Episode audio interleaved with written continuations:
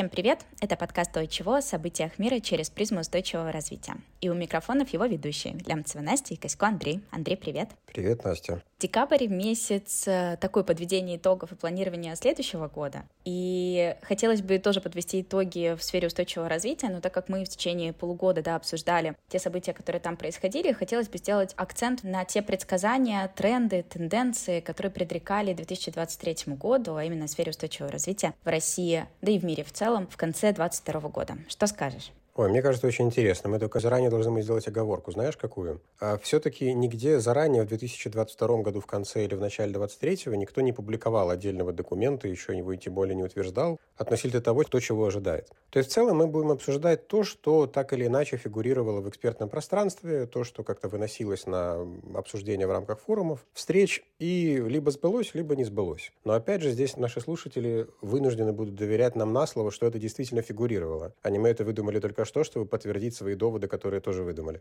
Да, абсолютно верно. В рамках подготовки к нашей сегодняшней встрече я действительно брала информацию больше из э, публикаций, каких-то экспертных высказываний, мнений, выступлений, конференций, и находила для себя какие-то умозаключения, которые повторялись, да, и сформировала из этого несколько трендов. Ну что, поехали.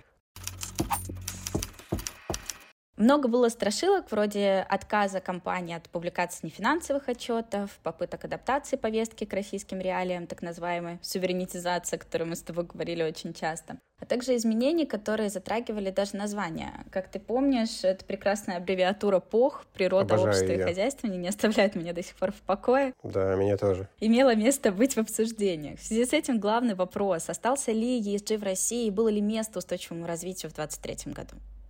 Я уверен, что да. Первое, чего, наверное, боялись все в начале 23 года, да и в 22 году тоже боялись, это что все, ESG конец. Ну, потому что оно же с кем связано? С интересами иностранных партнеров, да. А вот тут их как бы стало меньше, как будто бы, на Западе. На Востоке еще не появились, ну, наверное, тогда ESG исчезнет. Оказалось, что ESG внезапно связана не только с иностранными партнерами. Оказалось, что она связана с сотрудниками, потребителями, которые на самом деле не обязательно находятся на Западе, которые часто находятся, особенно для преимущественно российских компаний, работающих на внутреннем рынке, исключительно на российском рынке они находятся, да, то есть внутри страны. И в этом смысле оказалось, что ESG полезно вне зависимости от того, взаимодействуете ли вы с Европой, не взаимодействуете, вот, и успели ли вы уже наладить торговые и экономические связи с Востоком или не успели. В этом смысле произошла не суверенизация, а произошло переосмысление и, возможно, приземление ESG-повестки на национальные интересы, что вообще-то хорошо. Вот я бы так примерно обобщил, ну, если вот в детали не вдаваться, да. Угу. А что изменилось и какие новые тренды в реализации ESG-повестки российскими компаниями ты увидел за последний год? То есть к чему мы пришли на момент декабря 2023 года? Здесь, наверное, немножечко сконкретизирую вопрос да, на примерах. По прогнозам на 2023 год многие эксперты говорили про акцент на социальную повестку, а именно то, что ты уже упомянул, да, поддержка многодетных семей, сотрудников, уязвимых групп населения, поддержка самозанятости, акцент на увеличение уровня заработных плат, обучение, переквалификации работников как раз. То есть здесь очень сильный акцент на социалку. Сбылось ли, было ли это? Ну, слушай, я вообще, во-первых, должен сказать, что я поражаюсь, как ты все это помнишь. Вот зафиксировать в голове весь этот социальный блок, который у меня точно там не укладывается. Но если отвечать на вопрос предельно прямо, то, наверное, да. Вопрос причин. Почему это произошло? В целом нужно сказать, что ориентация на социальную повестку, какая-то вот такая преимущественная ориентация, она существует не только в России. В принципе, многие социальные вопросы, они аналогичны тем, которые есть и не в России, и в Европе, и в Китае и так далее. Вопрос, почему это происходит? Например, существует проблема дефицита труда. Рынок труда в России сейчас дефицитный, сотрудников часто не хватает. Вызывает ли это интерес компании к тому, чтобы как-то мотивировать сотрудников оставаться в компаниях или привлекать новых? Очевидно, да. Появляются нефинансовые какие-то мотивации из серии психологическая поддержка, еще что-то там, не знаю, спортивный зал. Э, но вопрос, почему это связано? Я принципиально не буду отвечать на этот вопрос, чтобы потом нам не пришлось маркировать наш канал каким-то образом, да? Но, в принципе, понятно, почему у нас это произошло. Дело в том, что в мире это произошло несколько раньше, и в основном из-за коронавируса. То есть, в принципе, пандемия коронавируса стала таким определенным бустом для развития социальной повестки в рамках ESG. Произошло ли это в России из-за коронавируса? Ну, отчасти да. Но все-таки первую очередь, наверное, не из-за него. А ты упомянул немножечко, что не только есть акцент на социальную повестку там в России, но и в мире. Но как мне кажется, что европейские задачи, да, европейский фокус, он больше на гендерное равенство, например, или разнообразие направлен, там, на права человека, чего я не вижу, могу ошибаться, да, в российских реалиях. Э, я с тобой готов согласиться. Я вообще думаю, что, в принципе, фокус европейского S-сегмента VSG, да, он просто более системен. То есть, действительно, там есть ресурс у компании, и уже намерения, и уже соответствующая корпоративная политика, которая позволяет смотреть на тот или иной сегмент ESG системно, не выбирая, что для вас там интересно, что неинтересно, а целиком оценить, а что вообще он на нас влияет, да, и уже из этого выбирать, гендерное это равенство, не гендерное это равенство. Вообще-то не у всех там есть гендерное равенство с точки зрения каких-то приоритетов. Если у компании там уже все хорошо достигнуто, и в целом выполняются какие-то определенные количественные требования там, по репрезентативности в совету директоров гендерной, ну и так далее, то никакого гендерного равенства в плане декларативности в компании может и не быть. Разумеется, это общий тренд, да, разумеется, это приветствуется в рамках политики ЕС в целом, не на корпоративном, а уже на таком наднациональном интеграционном уровне и национальном тоже. Да, в России этого нет. Но сказать, что как бы это главное отличие, я не думаю. На мой взгляд, отличие в системности взгляда на проблему в целом. То есть как смотрит на социальную повестку средняя европейская компания, продвинутая в ESG. И проблемы у всех разные, да, здесь? Конечно. Она смотрит на нее с точки зрения социального импакта. Где максимален социальный импакт компании на какую-то группу людей, не обязательно сотрудников, не обязательно потребителей, и где этот импакт возвращается, да? То есть где есть хорошая от него обратная связь, так называемые СРОИ. Social Returns of Investment. То есть куда вам выгодно вкладывать, условно говоря, свои ресурсы, где это имеет эффект, и где это на вас оказывает эффект, в свою очередь. Есть ли такая оценка в России? Да практически нет. То есть где-то есть. Я должен сказать, что крупные госкорпорации могут себе позволить такую оценку. И реально вот прям системно взглянуть на социальную сферу, которая компанию окружает. Но я бы сказал, что это пока только в зачатке. И вот такой акцент на гендерном равенстве, я думаю, ну, на мой взгляд, подчеркиваю, я тут могу заблуждаться, он отчасти связан с каким-то эффектом новизны но непривычно это вот э, нашему взгляду. А вообще-то, ну, никто это не продвигает сейчас как основную повестку в Европе. Ну, нету этого. Это просто уже рядовая практика. Климатическая повестка долгое время была одним из драйверов ESG. И на декабрь 2022 года, посмотрела статистику, да, 808 из 2000 крупнейших компаний, а также 133 страны поставили перед собой цель приблизиться к нулевым выбросам парниковых газов, что как раз относится, да, вот к этой вот климатической теме был драйвер, очень сильный акцент. Имело ли это место быть в 2023 году? Знаешь, очень спорный вопрос. Мне хочется вот однозначно ответить нет, что действительно влияние климатической повестки ослабло в силу того, что нету теперь такого взгляда пристального на Европу с ее углеродным механизмом э, трансграничным. Это действительно так. Но при этом, если посмотреть на то, как развивалось регулирование в России, то там вообще-то все довольно-таки серьезно. Принят стратегический документ, принята климатическая доктрина. Это самый верхнеуровневый документ, который вообще-то впервые утверждает, что Россия не просто стремится к углеродонейтральности, а вот прямо к 60 году есть такая цель. Это вообще-то очень ну, неплохой знак. Разумеется, кроме вот этого верхнеуровневого документа, достаточно неплохо развивалась и регуляторика такая, более-менее классическая, на уровне законов, указов, постановлений. Это касается углеродного рынка российского, да, это касается климатических проектов, это касается отчетности климатической по выбросам парниковых газов. Это вообще много чего касается. И в этом смысле я не могу сказать, что не развивалась климатическая повестка. На уровне регуляторов отлично развивалась. На уровне компаний не было регресса. Но и прогресса особо тоже не произошло. То есть там, где можно было на какое-то время климат оставить, наверное, его все-таки оставляли. И развитие какое-то зыждилось в первую очередь на энтузиастах, которые хотели в эту тему идти, видели ее как перспективную, но при этом уже не было вот такого сильного стимула, как вот тот самый трансграничный углеродный механизм, которого и боялись, и продолжают отчасти бояться. Вот, ждут его появления на Востоке, в Китае. Пока его нет. В принципе, во многих компаниях климат отчасти на паузе. Как было, плюс-минус так и осталось. А вот в государстве в целом есть развитие. А давай теперь пойдем по конкретным моментам. Я тебе буду называть такой более узкий тренд, который был озвучен год назад, а ты мне свое мнение, было или не было этого. Можем попробовать, но есть вероятность, что я в этом тренде ничего не понимаю. Ну, это мы как раз проверим. Да. Среди ключевых трендов в 2023 году называли повышение внимания к проблеме биоразнообразия. Как мне кажется, связано это было с той конференцией Организации Объединенных Наций, которая как раз э, была посвящена биоразнообразию и прошла в конце 2022 года. То есть по свежим следам, знаешь, формировался тренд. И э, риторика была такая, что директивные, регулирующие органы, компании, инвесторы будут более чутко, что ли, четко учитывать риски и возможности, которые связаны с биоразнообразием для принятия решений в 2023 году. Было ли это или не было? В мире точно было. Вот все, что ты описала, абсолютно конкретно для мирового сообщества. Это точно произошло.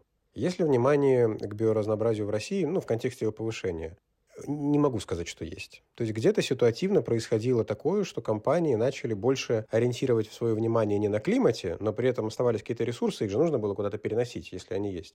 И они действительно переносились в какой-то части к биоразнообразию. Потому что эта проблема на самом-то деле не менее актуальна. Да, безусловно, регулирование в сфере биоразнообразия, возможно, не такое развитое, нету такого международного навеса да, над всем этим, правового в том числе. Но, как сказать, темы точно актуальные. Обезлесивание, сокращение количества видов живых существ там, и так далее. Проблема актуальна для России, очень сильно актуальна.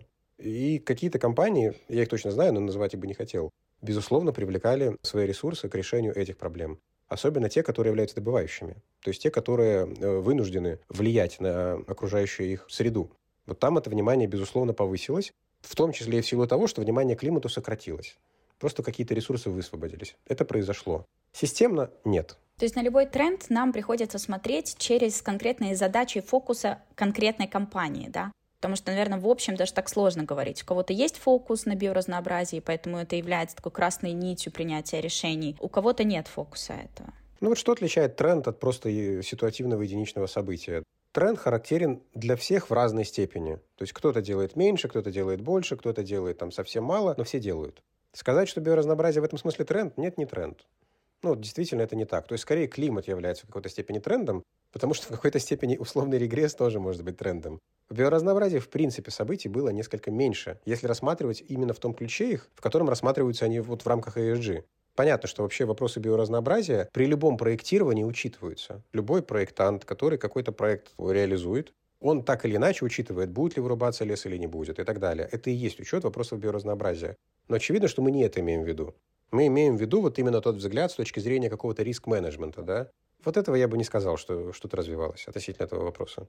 Тогда интересно посмотреть будет на следующий тренд — это развитие циклической экономики я могу опираться на свой там опыт, да, часто частью стратегии устойчивого развития у большого количества компаний есть вот это вот стремление к максимальной переработке отходов, к многоразовому использованию, популяризации новых потребительских стратегий в контексте там давайте максимально использовать бывшие в употреблении товары, будем их ремонтировать и не покупать новые. Что скажешь, было ли это в 2023 году в России, может быть, в мире в целом? Ты знаешь, да, безусловно, было. И вот тут с этим поспорить сложно. Есть, в принципе, в России такая инициатива, как РОП. Она уже законодательная. Это расширенная ответственность производителя, в рамках которой осуществляется, ну, скажем так, стимулирование к тому, чтобы перерабатывать упаковку в первую очередь, да. Это и есть, собственно говоря, значительная часть циркулярной экономики. Есть ли в России внимание не только на уровне регулирования к вопросам циркулярной экономики, но и на уровне потребителя? Безусловно. И я думаю, что все со временем все больше. То есть я уже не знаю практически, наверное, ни одной крупной компании, которая присутствует в разных регионах, что-то типа госкорпорации, которая не реализовала бы какие-то экологические инициативы в своих регионах присутствия, связанные с циркулярной экономикой. То есть это точно тренд.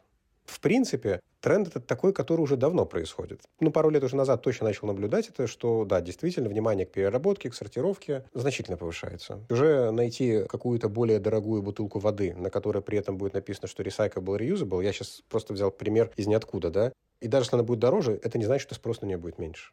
Это значит, что потребитель готов голосовать за это не любой, но рублем, что это приемлемо. Если это приемлемо для потребителя, это будет приемлемо и для производителя. Соответственно, консенсус, слава богу, есть. Особенно, когда регулятор еще соответствующее законодательство выпускает. Мне кажется, это тренд нормальный, он будет продолжаться и дальше. И, к счастью, он точно не связан с внешними какими-то факторами. Он преимущественно внутренний, что радует. А что касаемо растущего риска судебных разбирательств, связанных с деятельностью в сфере устойчивого развития?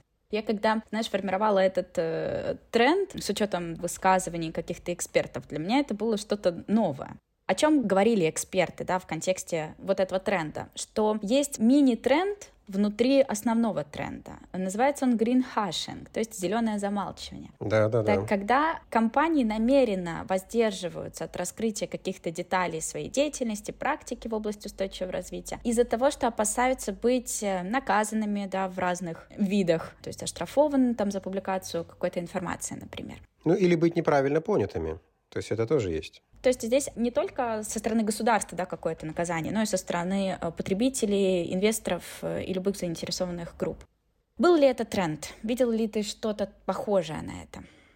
Ты знаешь, э, в России нет. Вот однозначно нет. То есть, если брать какие-то компании, вот, с которыми приходится работать, стали ли они, в принципе, более аккуратны к тому, чтобы публиковать какие-то заявления? Да. Но это как бы тренд, который, как сказать, не свойственен э, определенному периоду, в том числе 23 году. Он свойственен просто повышению уровня зрелости в той или иной теме. Когда ты в какой-то теме начинаешь разбираться, но, безусловно, ты не будешь делать каких-то голословных заявлений, особенно с употреблением слов экологически чистый и что-то в этом духе, да? Да, сразу про гринвошинг, да, мы здесь думаем. Да, ну, там, тяжело каждый раз воспринимать адекватно слова защиты экологии, да. Ну, вот сколько уже можно защищать экологию, непонятно, когда экология – это вообще наука, и она в защите-то не особо нуждается, да. Это действительно до сих пор имеет место. Ну, это не совсем элемент гринвошинга, это, я бы сказал, элемент неграмотности. Вот, но, скорее всего, связанное. Нет, я не наблюдал на уровне прям судебных практик какие-то ограничения, связанные с тем, что вот, если вы что-то там не так опубликуете, вам светит суд. Ну, иск соответствующий. Нет, этого, по-моему, не было. Хотя были попытки. То есть некоторые НКО, некоторые активисты что-то пытались сделать. Но понятное дело, что сложно пока в этом что-то предъявить. В мире в целом пока очень мало прецедентов климатических судов. Этого пока очень мало. Вспомним Норникель, как бы там была большая экологическая катастрофа, вот там понятно. Это сложно назвать там гринвошингом, грин, гринхашингом, да, но там были понятные причины, понятные следствия и понятные меры, которые предпринимались до этого, которые Норникель до сих пор предпринимает. Но могло ли это вылиться в заранее какой-то в суд с точки зрения там каких-то НКО? Не знаю. Мне кажется, до сих пор все еще что нет. В этом смысле нет, я не вижу такого тренда абсолютно. Более того, я его и в мире не вижу. Отдельные частные инициативы, как правило, НКО и активистов, которые, на мой взгляд, лично очень правильные. То есть я это поддерживаю, если что, чтобы просто поставить точки над «и». Это все еще не тренд. Просто потому, что еще вообще-то не во всех странах есть прецедентное право. То есть, если бы мы жили, например, в одной системе права, в которой решение суда было бы прецедентом, и, соответственно, потом можно было бы на него ссылаться, все бы развивалось несколько более активно. Но это не так происходит. То есть, в нашей системе права решение суда – это просто решение суда, которое надо исполнять. Но это не значит, что на основании этого решения суда теперь можно сделать там кучу аналогичных исков. Это не так. Как тебе кажется, есть ли еще какие-то тренды, возможно, которые я сегодня не упомянула, но которые были в России все-таки, они подтвердились, например? Да, есть один тренд, который бы я хотел отметить, который касается в целом региона, а не только России. Это тренд на какую-то более, ну, я не могу сказать, что это гармонизация, но это, по крайней мере, сближение позиций по ряду вопросов, имеющих отношение к ESG, и в первую очередь к экологической повестке. В рамках ЕАЭС, самого такого сравнительно мощного, сравнительно развитого интеграционного объединения, в которое входит Россия и еще четыре страны, происходит действительно сближение экологической повестки. Оно идет очень криво, очень медленно, но отрицать сам факт его движения нельзя. Выпускаются какие-то презентационные материалы от лица Евразийской экономической комиссии, публикуются доклады определенные аналитические, выпускается вообще довольно много материалов, которые говорят о том, что страны про это говорят на уровне интеграционного объединения, главного для них.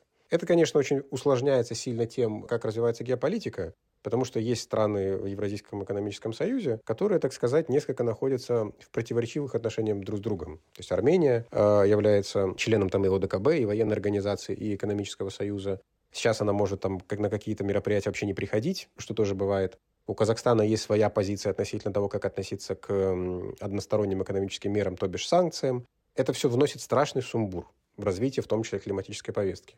Но даже при всем этом она куда-то двигается. По крайней мере, не говорить об этом уже не получается. И это говорит о том, что, несмотря на то, что вот нет уже тренда влияния из Европы на Россию, это не говорит о том, что не происходит никакого развития уже по собственным мотивам. То есть есть какая-то инерция, безусловно, но есть и какие-то другие стимулы, у каждой страны свои.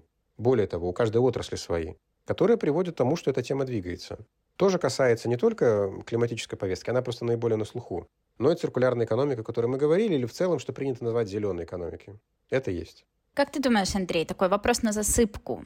Какие тенденции мы будем наблюдать в 2024 году? Побудь тем экспертом, который в 22 или в начале 23 года предрекал что-то для повестки устойчивого развития в России. Вот какие-то мысли твои, что тебе кажется будет иметь место? Ой, очень хороший вопрос. Ты знаешь, э, я бы его вот чем связал. Ну, во-первых, наиболее вероятный сценарий всегда, что ничего не изменится и будет как сейчас. Классическая вот теория вероятности говорит нам следующее что наиболее вероятный исход вот так, как сейчас. Вот ровно так и будет. С точки зрения исторической мы знаем, что ровно так не будет. То есть что-то произойдет. И тут появляется коллизия. Последние несколько лет постоянно появляется что-то такое, что все прогнозируемые тренды несколько перечеркивает. И по-хорошему нужно говорить не столько о тех трендах, которые могут возникнуть, потому что они могут возникнуть из ниоткуда, из коронавируса условного, да, или еще из не бог весь чего, не самого приятного. Можно говорить о том, а что вообще может повлиять из того, что вот уже видно, да?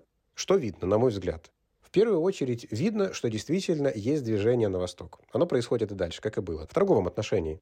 Как правило, за торговыми отношениями, и торгово-экономическими, происходит все остальное.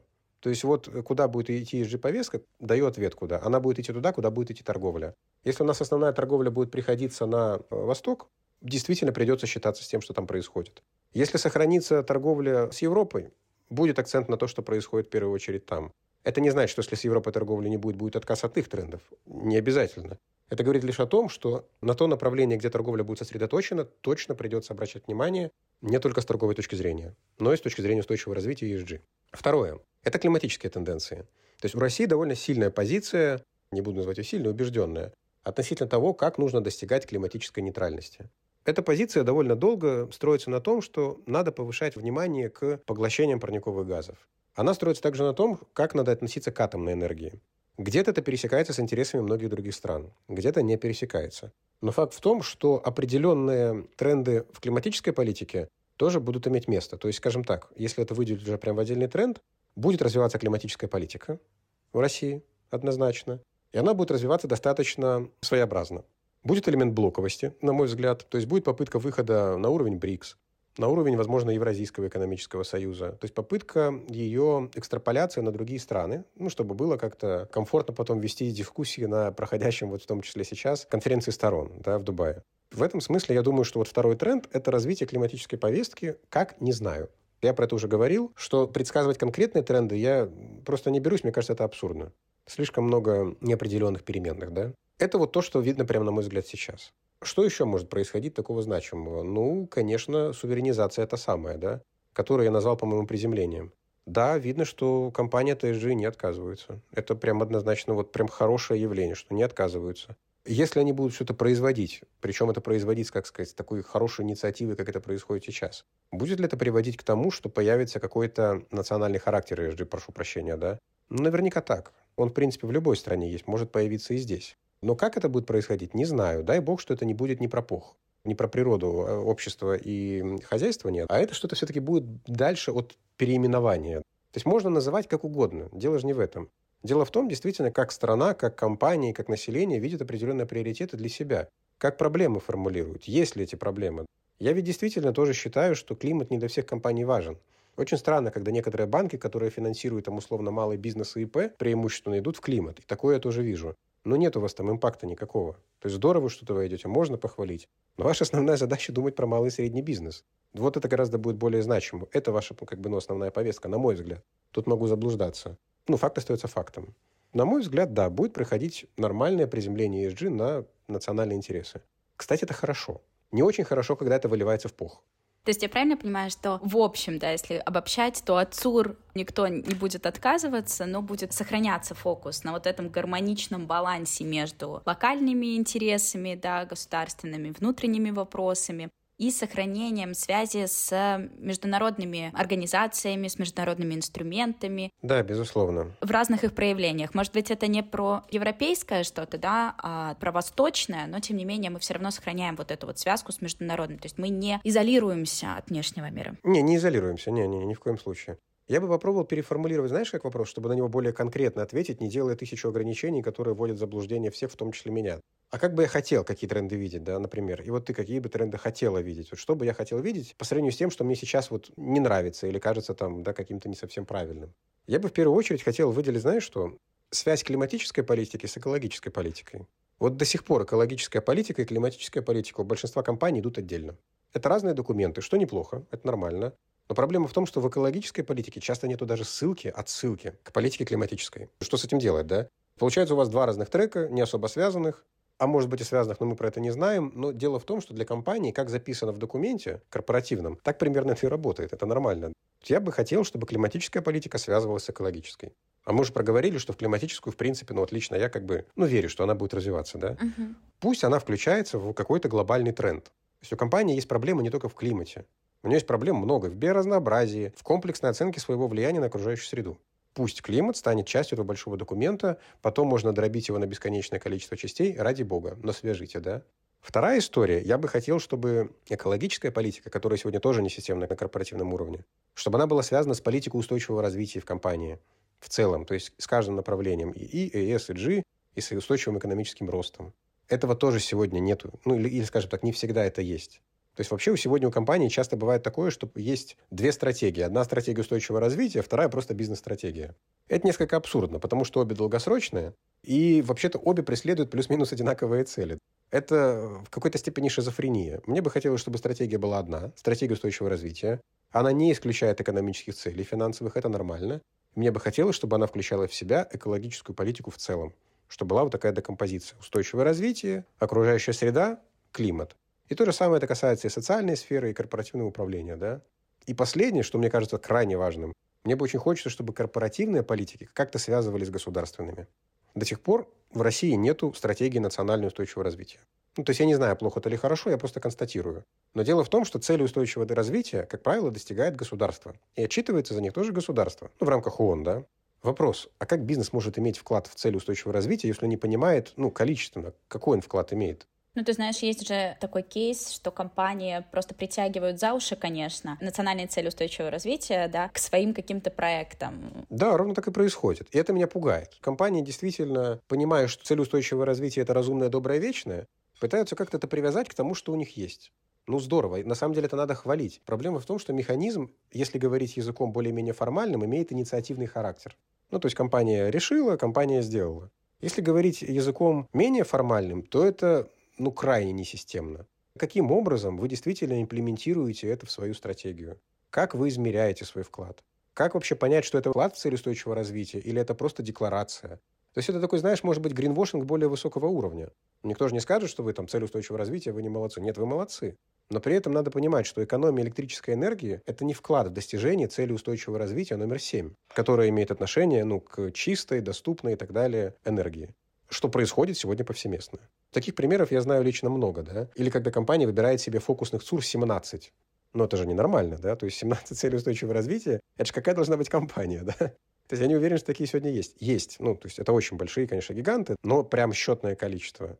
Так вот, мне бы хотелось, чтобы появлялась какая-то связь между целями устойчивого развития, которые ставит себе государство, и связью этих целей с бизнесом. Вот если, на мой взгляд, вот эти вот три связи появятся, которые я назвал, ну вот это будет шикарный тренд. Ох, как будет интересно подводить итоги в 2024 году. Ну что ж, Андрей, я желаю, чтобы в новом году все то, о чем ты желаешь, обязательно осуществлялось, в том числе в контексте твоей профессиональной деятельности и твоего интереса в устойчивом развитии. И также хотелось бы поздравить наших слушателей с наступающим Новым годом и Рождеством, пожелать хорошего завершения 2023 года, сил, здоровья и уже до встречи в новом 2024 году. Спасибо, Настя. Оставляйте свои комментарии, лайки и вопросы к нашим последующим выпускам. О новостях устойчивого развития ежедневно можно узнавать с нашего телеграм-канала, который находится в описании к подкасту. И услышимся в новом году. До новых встреч!